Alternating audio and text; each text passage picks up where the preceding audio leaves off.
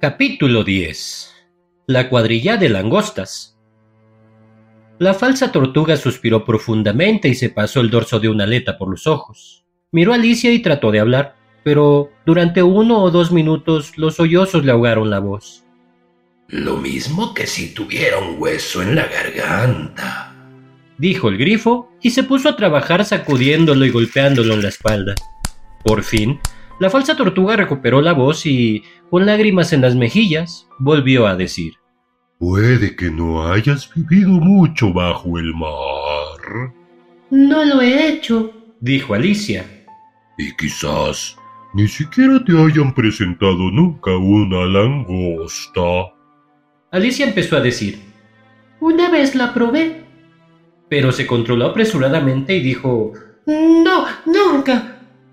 Así que no puedes tener ni idea de lo deliciosa que es una langosta cuadrilla.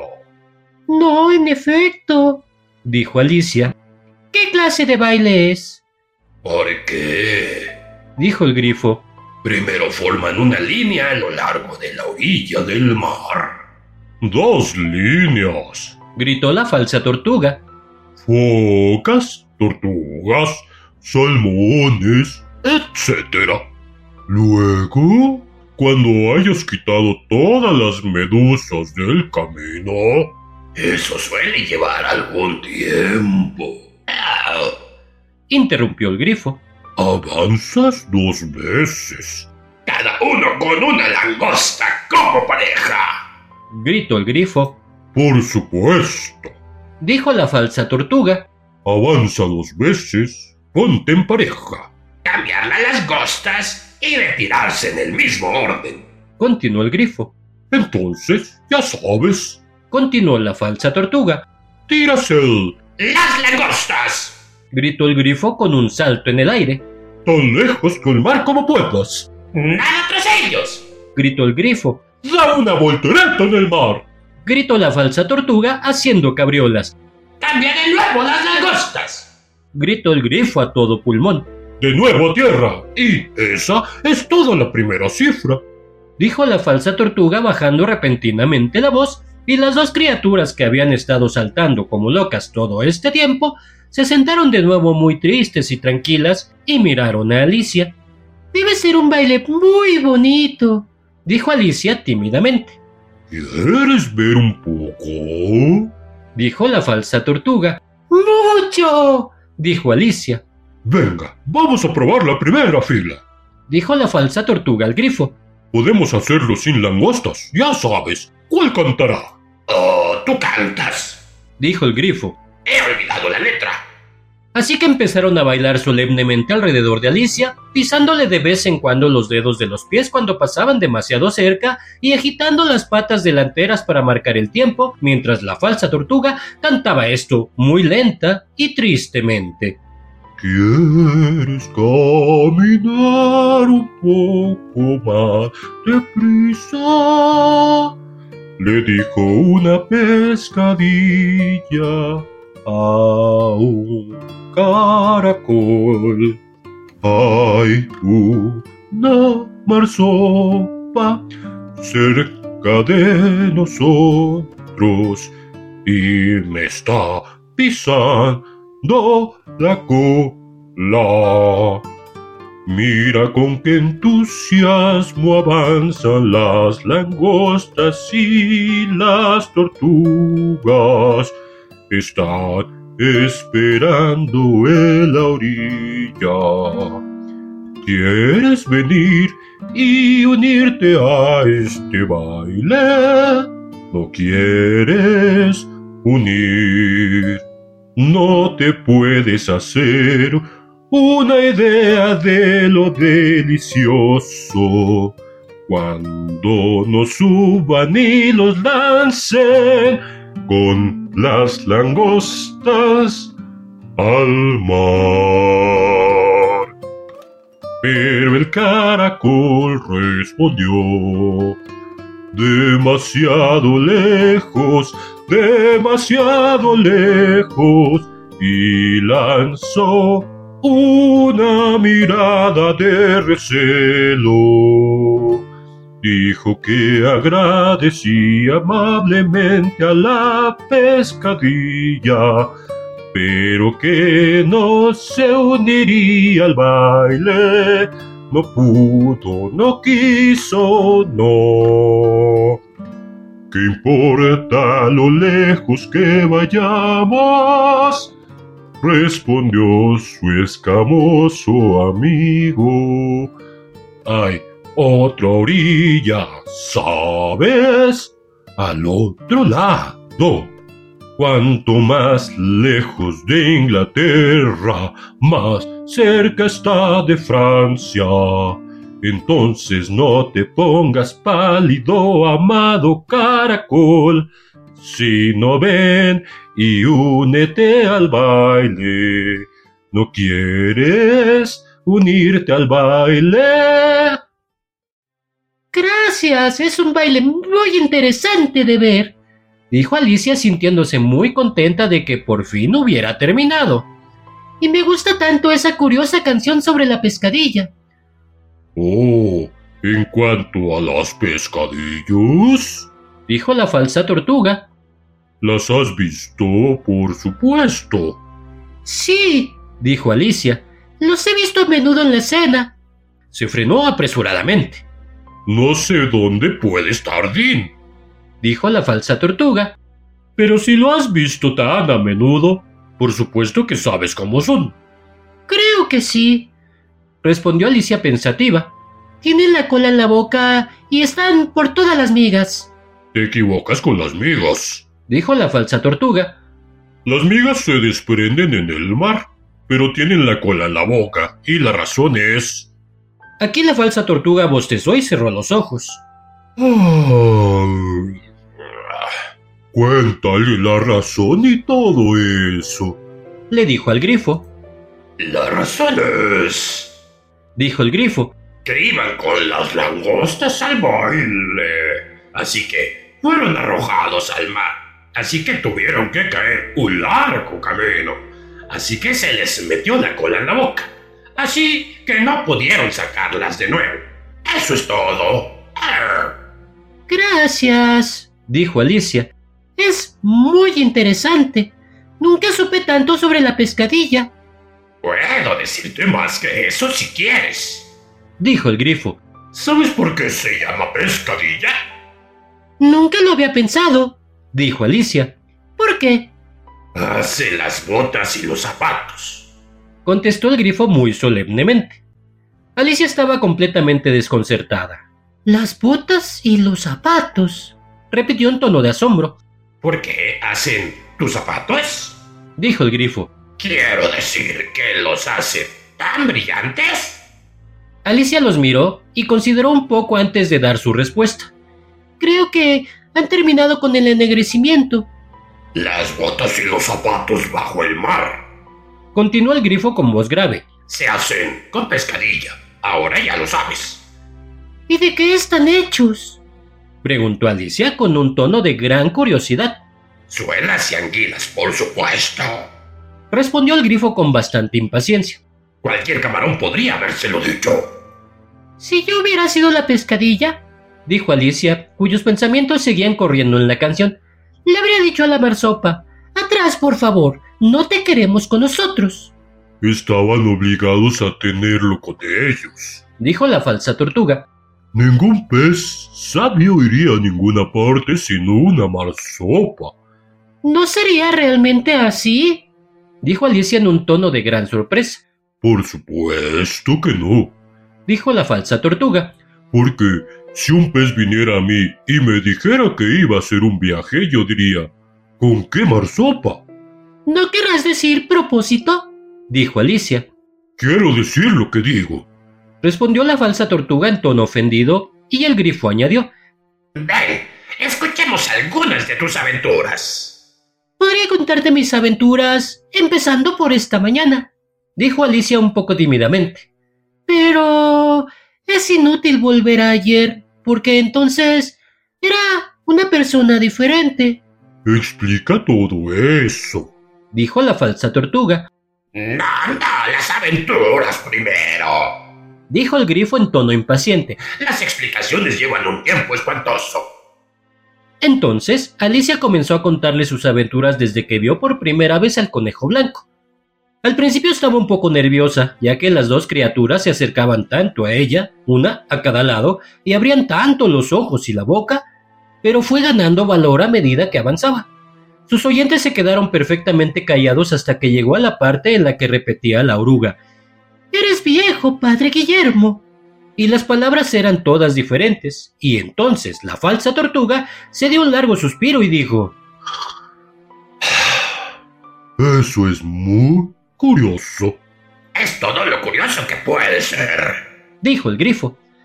Todo fue diferente, repitió pensativa la falsa tortuga. Me gustaría oírle intentar repetir algo ahora. Dile que empiece. Miró al grifo como si pensara que tenía algún tipo de autoridad sobre Alicia. Y repite. Es la voz del perezoso, dijo el grifo. Como las criaturas le ordenan a uno y hacen una repetición de las lecciones, pensó Alicia. Y más vale que vaya a la escuela de una vez. Sin embargo, se levantó y empezó a repetirlo pero tenía la cabeza tan llena de la cuadrilla de la langosta que apenas sabía lo que decía y las palabras le salían muy raras. Es la voz de la langosta, le oí declarar.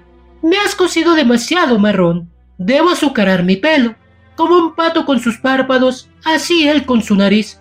Recorta su cinturón y sus botones, y saca los dedos del pie. Eso es diferente de lo que solía decir cuando era niño, dijo el grifo. Bueno, nunca lo había oído, dijo la falsa tortuga. Pero parece una tontería poco común. Alicia no dijo nada. Se había vuelto a sentar con la cara entre las manos, preguntándose si alguna vez volvería a ocurrir algo de forma natural. Me gustaría que me lo explicaran, dijo la falsa tortuga. Ella no puede explicarlo, dijo el grifo apresuradamente. Continúa con el siguiente verso. Pero, ¿Y los dedos de los pies? Insistió la falsa tortuga. ¿Cómo podría sacarlos con su nariz, sabes? Es la primera posición en el baile, dijo Alicia, pero estaba terriblemente desconcertada por todo el asunto y anhelaba cambiar de tema. Sigue con el siguiente verso, repitió impaciente el grifo. Comienza por su jardín. Alicia no se atrevió a desobedecer, aunque estaba segura de que todo saldría mal y prosiguió con voz mm, temblorosa. Por su jardín y marqué con un ojo. Como el búho y la ostra estaban compartiendo un pastel. ¿De qué sirve repetir todo eso? Interrumpió la falsa tortuga. Si no lo explicas a medida que avanzas. Es, con mucho, lo más confuso que he oído nunca. Sí, creo que será mejor que te vayas. Dijo el grifo, y Alicia lo hizo con mucho gusto. Intentamos otra figura de la cuadrilla de la langosta. Continuó el grifo. ¿O quieres que la falsa tortuga te cante una canción? Oh, una canción, por favor. Sí, la falsa tortuga es tan amable. Respondió Alicia con tanto entusiasmo que el grifo dijo, en un tono bastante ofendido. Sobre sus gustos, mm, no hay nada escrito. Cántale. Sopa de tortuga. ¿Quieres, viejo amigo? La falsa tortuga suspiró profundamente y comenzó, con una voz a veces ahogada por los sollozos, a cantar esto. Hermosa sopa tan rica y verde, esperando en una sopera caliente, que no se inclinaría por tales macares. Sopa de la tarde, hermosa sopa, sopa de la tarde hermosa sopa, beautiful soup, beautiful soup, soup de la noche, hermosa, hermosa sopa, ¿a qué le importa el pescado, juego o cualquier otro plato? Que no daría todo lo demás por dos pennyworth, pennyworth, beautiful soap, Beautiful sop, sop de la noche. Belleza. ¡Otra vez el coro! Gritó el grifo y la falsa tortuga acababa de empezar a repetirlo cuando se oyó a lo lejos un grito de ¡Comienza el juicio! ¡Vamos! gritó el grifo y tomando a Alicia de la mano, se apresuró a salir sin esperar el final de la canción. ¿Qué prueba es? Alicia jadeó mientras corría, pero el grifo solo le respondió ¡Vamos! y corrió más rápido mientras llegaba cada vez más débilmente, llevadas por la brisa que lo seguía, las melancólicas palabras. De la noche, hermosa sopa, hermosa sopa. Capítulo 11 ¿Quién robó las tartas? El rey y la reina de corazones estaban sentados en su trono cuando llegaron, con una gran multitud reunida a su alrededor, toda clase de pajaritos y bestias, así como toda la baraja. El bribón estaba de pie ante ellos, encadenado, con un soldado a cada lado para vigilarlo, y cerca del rey estaba el conejo blanco, con una trompeta en una mano y un rollo de pergamino en la otra. Al centro de la sala había una mesa con un gran plato de tartas. Tenían tan buen aspecto que Alicia le daba mucha hambre mirarlas, pero no parecía haber ninguna posibilidad de hacerlo, así que se puso a mirar todo lo que había a su alrededor para pasar el tiempo. Alicia nunca había estado en un tribunal de justicia, pero había leído sobre ellos en los libros y se alegró bastante al comprobar que conocía el nombre de casi todo lo que había allí. Ese es el juez, Se dijo. por su gran peluca. El juez, por cierto, era el rey, y como llevaba su corona sobre la peluca, mirad el frontispicio si queréis ver cómo lo hacía. No parecía nada cómodo y desde luego no le favorecía, Y esa es la caja del jurado. pensó Alicia. ¿Y esas doce criaturas? Se vio obligada a decir criaturas porque algunas de ellas eran animales y otras eran pájaros. Supongo que son los jurados.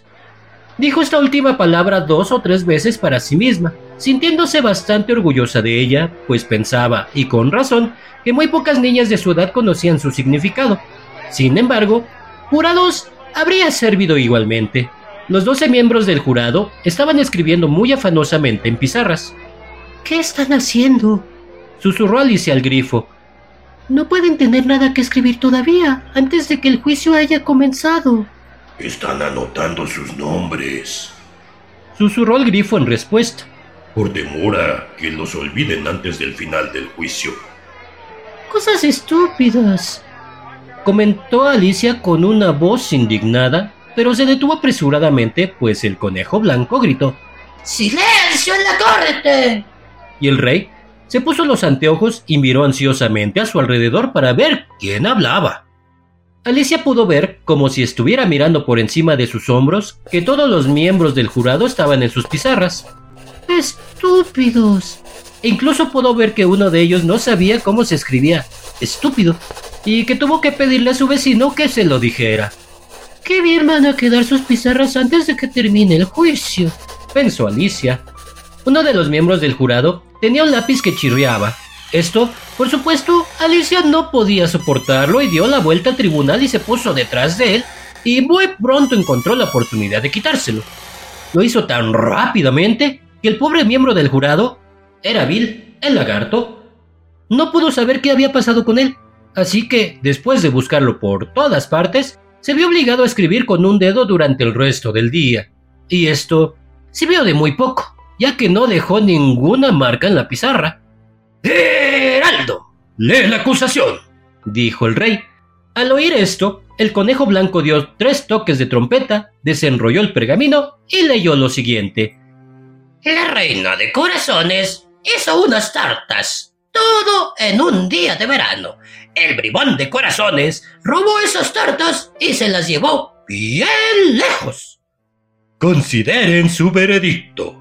Dijo el rey al jurado. Todavía no, todavía no. Se apresuró a interrumpir el conejo. Hay mucho que hacer antes de eso. Llama al primer testigo. Dijo el rey, y el conejo blanco tocó tres veces la trompeta y gritó.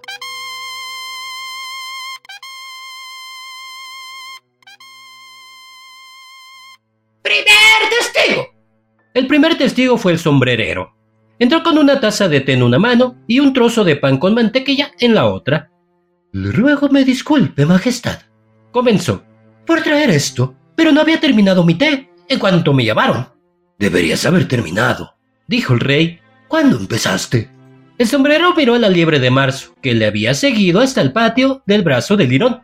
14 de marzo creo que fue, dijo. ¡El 15! Dijo la liebre de marzo. ¡Décimo sexto! añadió el lirón. Anotadlo, dijo el rey al jurado, y el jurado anotó con entusiasmo las tres fechas en sus pizarras, y luego las sumó, y redujo la respuesta a chelines y peniques. Quítate el sombrero, le dijo el rey al sombrerero. No es mío, dijo el sombrerero. ¡Robado! exclamó el rey dirigiéndose al jurado, que al instante hizo un acta del hecho. Los guardo para venderlos, añadió el sombrerero como explicación. No tengo ninguno propio, soy un sombrerero. Aquí la reina se puso las gafas y empezó a mirar fijamente al sombrerero, que se puso pálido y se removió. Da tu testimonio, dijo el rey, y no te pongas nervioso o haré que te ejecuten en el acto. Esto no pareció animar en absoluto al testigo. No dejaba de moverse de un pie a otro, mirando con inquietud a la reina y en su confusión mordió un gran trozo de su taza de té en lugar del pan con mantequilla. Justo en ese momento, Alicia sintió una sensación muy curiosa, que la desconcertó bastante hasta que comprendió lo que era. Estaba empezando a crecer de nuevo, y al principio pensó que se levantaría y abandonaría el patio, pero al pensarlo mejor, decidió quedarse donde estaba mientras hubiera espacio para ella. Me gustaría que no apretaras tanto, dijo el lirón, que estaba sentado a su lado. Apenas puedo respirar. No puedo evitarlo, dijo Alicia muy dócilmente. Estoy creciendo. No tienes derecho a crecer aquí, dijo el lirón. No digas tonterías, dijo Alicia con más audacia. Sabes que tú también estás creciendo. Sí, pero crees con ritmo razonable, dijo el lirón. No de esa manera tan ridícula. Y se levantó muy enfurruñado y cruzó al otro lado de la pista. Durante todo este tiempo la reina no había dejado de mirar al sombrerero y, justo cuando el lirón cruzó el patio, dijo a uno de los oficiales: Traedme la lista de los cantantes del último concierto. Ante lo cual el desdichado sombrerero tembló tanto que sacudió los dos zapatos. Presenta tus pruebas, repitió el rey con enfado. O haré que te ejecuten. Estás nervioso. Uno. Soy un pobre hombre, Su Majestad. Comenzó el sombrerero con voz temblorosa. Y no había comenzado mi té no más de una semana. Y con lo que el pan y la mantequilla se están adelgazando y el tintineo del té. ¿El parpadeo de qué? Dijo el rey. Comenzó con el té. Respondió el sombrerero.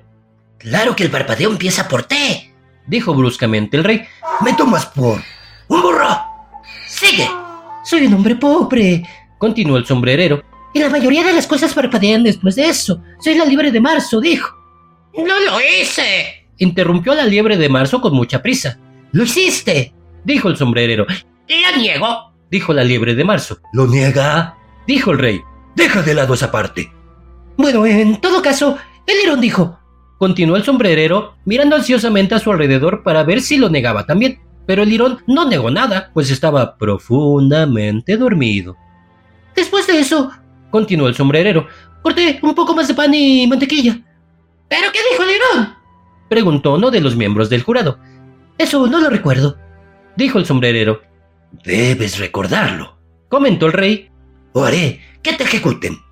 El miserable sombrerero dejó caer su taza de té y su pan con mantequilla y se arrodilló.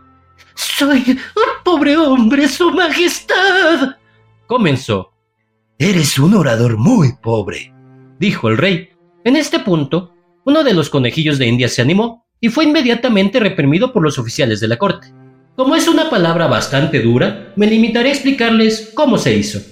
Tenían una gran bolsa de lona que se ataba en la boca con cuerdas. En ella deslizaban el conejillo de Indias, con la cabeza por delante, y luego se sentaban sobre él. Me alegro de haber visto cómo se hace eso, pensó Alicia. He leído tantas veces en los periódicos, al final de los juicios.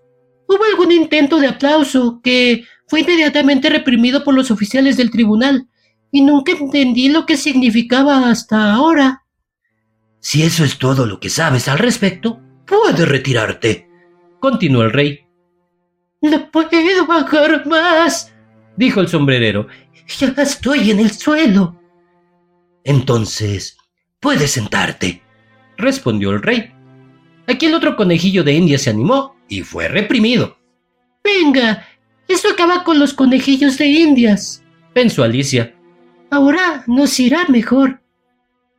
Prefiero terminar mi té, dijo el sombrerero con una mirada ansiosa a la reina, que estaba leyendo la lista de cantantes. Puedes irte, dijo el rey, y el sombrerero se apresuró a salir de la corte sin esperar siquiera ponerse los zapatos. ¡Y sacarle la cabeza fuera! Añadió la reina a uno de los oficiales, pero el sombrerero se perdió de vista antes de que el oficial pudiera llegar a la puerta. Llama al siguiente testigo, dijo el rey,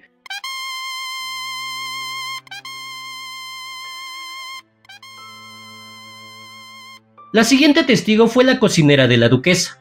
Llevaba la caja de pimienta en la mano y Alicia adivinó de quién se trataba. Incluso, antes de entrar a la sala, por la forma en que la gente cercana a la puerta empezó a estornudar a la vez. Dad vuestras pruebas, dijo el rey. No, dijo el cocinero. El rey miró ansiosamente al conejo blanco, que dijo en voz baja. Su Majestad debe interrogar a este testigo. Bueno, si tengo que hacerlo, tengo que hacerlo, dijo el rey con aire melancólico y tras cruzar los brazos y fruncir el ceño hacia el cocinero hasta casi perder de vista sus ojos, dijo con voz grave. ¿De qué están hechas las tartas? Pimienta, sobre todo, dijo el cocinero. ¡Melaza! dijo una voz somnolienta detrás de ella. ¡Cuelga ese lirón! gritó la reina. ¡Decapiten a ese lirón! ¡Sacan a ese lirón de la corte! ¡Suprimirlo! ¡Pincharlo! ¡Fuera sus bigotes! Durante algunos minutos, toda la corte estuvo en confusión, sacando al lirón, y para cuando se calmaron de nuevo, el cocinero había desaparecido. Ah, no importa, dijo el rey con un aire de gran alivio. Llama al siguiente testigo. Y añadió en un tono bajo a la reina. Realmente, querida, debes interrogar al siguiente testigo. Hace que me duela la frente. Alicia observó al conejo blanco mientras tanteaba la lista, sintiendo mucha curiosidad por ver cómo sería el siguiente testigo. Pues aún no tienen muchas pruebas, se dijo. Imagínese su sorpresa cuando el conejo blanco leyó en voz alta con su vocecita chillona el nombre de Alicia.